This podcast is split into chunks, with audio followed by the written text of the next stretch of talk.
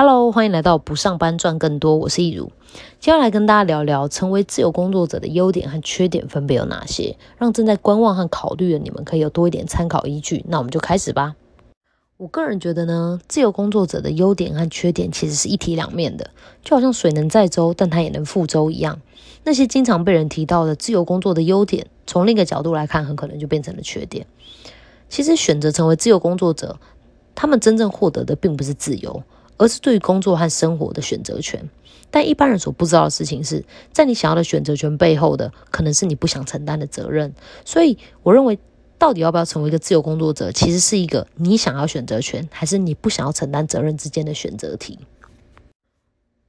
自由工作意味着你不受雇于任何一个单一企业，脱离的大公司的羽翼保护，成为一个在经济上完全独立的个体。言下之意就是你需要为自己负百分之一百的完全责任。不论你是飞黄腾达还是露宿街头，你是工作狂还是无业游民，你是来者不拒还是精挑客户，都可以由你决定。因为这是你的人生，你的事业，所以当然可以用你的方式。今天呢，我会从时间、空间、收入，还有人际关系以及工作方式这五个面向来讨论自由工作的选择权跟责任，也可以说是优点跟缺点。那我们就从第一个面向开始说起。第一个面向是时间。那它的优点呢，就是呃，自由工作者的时间可以非常的弹性，可以自行安排工作的日程，想要什么时候工作就什么时候工作。也会有比较多的时间是从事自己有兴趣的工作，或者是你可以去陪伴家人。当然，也有人觉得说，自由工作者是不是能睡到自然醒？那我觉得睡到自然醒，这个该是学生放暑假的时候才会有的情况。自由工作者其实也是有他自己的作息安排跟工作规划的，并不是凭感觉决定起床时间还有工作时数的，只是规律可能跟个人化一点，跟一般上班族不同而已。那讲完了优点呢，我们就来说说缺点。缺点也是因为时间太弹性，太弹性很容易导致浪费，造成产能低落，有时候可能一天都做不了一件事。所以啊，自由的反面其实是自律。自由工作者比上班族需要更强大的自我管理能力，不只需要明确定义出工作时间有多长，要从几点开始到几点结束，还要常为自己的工作规划，或是努力提升自己的工作效率，才不会忙起来的时候很像工作狂，闲起来的时候像无业游民。除此之外啊，成为一个自由工作者还会有一个小小的困扰，就是你身边的人可能都会觉得你的时间很自由，你应该随时约都有空，应该很闲，或者是会跟你说，你就等跟我们约完以后再去把工作做完就好啦，反正又没有老板会顶你。可是事实真的不是这样，当自由工作者跟你说他要工作的时候，并不是不想跟你约的推脱支持，而是他对于自己好不容易才定出来的固定工作时间的坚持。所以希望大家在了解以后可以体谅并且尊重自由工作者的工作时间。那在说完了可以自主安排的时间之后，我们就要来讲第二个面向，也就是空间的自由度。那它的优点就是工作空空间可以不受限制的自由选择。你不只能够在家工作，你可以在咖啡厅工作，你可以去共创空间工作，有的甚至可以在世界各地工作。只要你有手机、电脑还有网络，这些都是可以做得到的事情。那对我自己而言，缺点呢，可能就是在家工作之后就再也不会认真想明天要穿什么了，因为睡衣、拖鞋加素颜基本上就是工作的标准装扮。但我相信，对于很多人而言，搞不好不用想隔天要穿什么，它也是一种优点啦。那还有呢，就是在家工作的坏处，就跟在家念书一样，因为家里是一个太熟悉跟舒适的环境了，所以很难让人进入工作状态。不是开个电视来看，就是躺在床上发懒一下，再不然就是去开冰箱看看有什么吃的。现在还加上手机这个诱惑，那个人划个手机一天就过去了。所以在没有刻意练习的情况底下，要在家里专心工作，简直难如登天。所以我们需要一定需要把。工作的场域划分清楚，因为人对于环境的情绪连接性是很强的。你必须要在家里塑造出一个工作区，才能帮助你快速进入高度专注的工作状态。不然就会变成你以为你在家工作，可是其实你只是在家，没有在工作。那第三个面向呢，就是人际关系。成为自由工作者，在人际关系这方面的优点，就是不需要再面对职场的人际压力了，不用应付办公室政治，还有很多潜规则，也不用再出席一些呃无谓的应酬。你能够把时间花在真正重要的人事物身上，然后专注的做好自己的工作。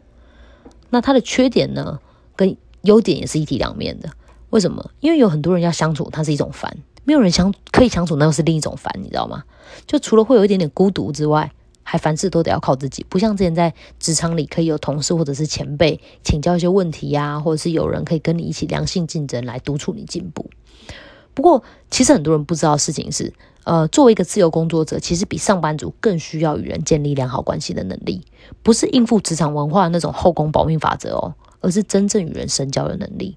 因为一个自由工作者，他的客户和案源，除了来自于他本身的专业能力以外，还要仰赖良好的人脉网络，所以他交朋友的能力就会变得格外重要。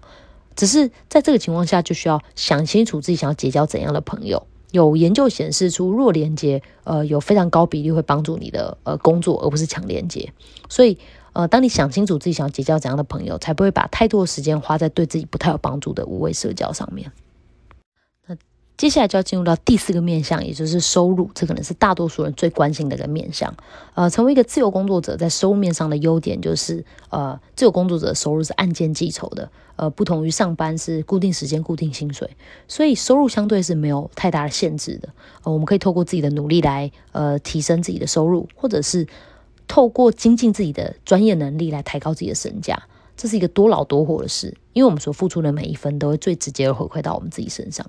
那呃，这当然是后期的好处，可是，在初期呃，在收入面上的缺点，则会是初期收入会有点不太稳定。而且还会失去一些就业福利啊，或者像是劳健保、最低工资保障、三节奖金，或者是经痛请假还能领半薪这种让人感觉小确幸的福利。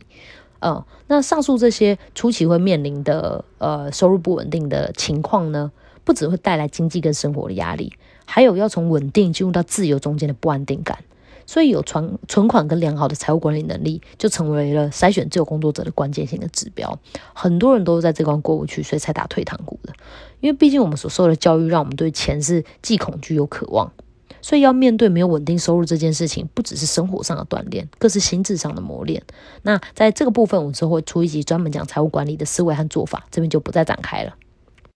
最后呢，是第五个面向，也就是工作方式。这可以说是我最不适合上班的原因了。呃，我有个在公家单位工作的朋友说过一段我觉得很好笑但有点写实的话。他说：“创业的本质呢，就是要找比自己厉害的人来做事，而公务体系则是找一群聪明的人来做笨事。”但是，呃，根据我自己的观察，我觉得其实有很多公司，虽然它不是公公家单位，但是他们的呃做事方式都还是蛮公务体系的。所以，成为一个自由工作者，在工作方式上面的优点就是。你可以成为你自己的老板，拥有对工作的自主权。你可以决定跟谁做生意，接哪一种 case，还用什么方法做，可以省略很多官僚组织的繁文缛节、随心所欲的工作。当然，想要随心所欲，它还是需要你有本事加上有责任啊。这种任性不是谁都可以拥有的。这样，那相对的专业能力跟成果品质，你就要自己把关了。因为你就代表你的公司，你的作品的质量会直接影响做的工作量还有发展空间。所以如果在这个点上也任性的话，那吃亏的可能就会是自己了。那它的缺点呢，其实也是来自于对工作的自主权。呃，因为我们需要为所有的结果负百分之百的责任，而且所有事情都得要我们自己一手包办。呃，从记账啊、行销啊、客户管理啊，身兼多职。这些东西其实都需要良好的管理能力，还有排定优先顺序的能力，才有办法胜任。不然每天就会像战斗陀螺一样转来转去，你感觉自己好像很忙，可是不见得真正赚比较多钱。这样，不过好处就是，一旦你适应了新的工作形态、工作方式，找到自己的工作节奏，就再也不用重回职场了。那除了以上的五个面向之外呢？对于成为一个自由工作者，还有几点想要提醒一下你们。第一，就是做一个自由工作者。会需要对于自己在做的事情更有热情，因为没有人会限制你，或者是规定你要去做什么，没有人管，很容易拖延，最后陷入效率低落，导致收入不足。那第二就是呢，自由工作者一定要有自我学习的意识，持续的了解快速变迁的世界，还有你所在的产业，才能够与时俱进，长保竞争力。因为没有了公司这层羽翼的保护，一切都得要靠自己。再来就是，作为一个专业人士和商人，其实是两个截然不同的领域，隔行如隔山，所以不能只是埋头精进自己的专业。自由工作就像一间艺人公司一样，我们需要身兼 CEO、会计、业务，而且我们还是我们所提供的服务项目的执行者。比如说，你可能是健身教练，那健身课总得你教吧？你是个设计师啊，那室内设计图也是要你自己画。你是个美甲师，那客人的指甲还是要你做，所以。我们需要做很多很多的事情。如果你是做销售产品类型的自由工作，可能还需要包含采购、物流等等的一些呃需要必备的知识跟技能。这些都是我们之前在公司上班的时候不会也没关系的。但当我们成为了一个自由工作者，这些事情都必须学习。而最后一个提醒呢，是作为一个自由工作者，工作与生活的完美平衡，有的时候会比你拥有全职工作的时候更难掌握，因为事业是自己的，而且我们身兼多职，所以难免会在休息的时间也在想工作的事情，让呃工作跟生活之间的界限逐渐变得模糊。这个时候，我们需要常常提醒自己，我们跳脱办公室的工作环境，是为了获得一个更弹性、自主而且有品质的生活。所以在该放松的时候，还是好好休息吧。那今天的节目就差差不多到这边喽。希望今天的内容能够让你对自由工作者有更多的了解。不过为了控制每集节目的长度，所以自由工作的种类比较，还有想要成为自由工作者需要做的事前准备，这等等，我会另外做两集来说明。如果你们还想听一些什么关于自由工作的内容，也可以欢迎在下方留言让我知道哦。那如果你还想了解其他不上班赚更多的秘密，欢迎按下订阅。我们下期节目再见喽，拜拜。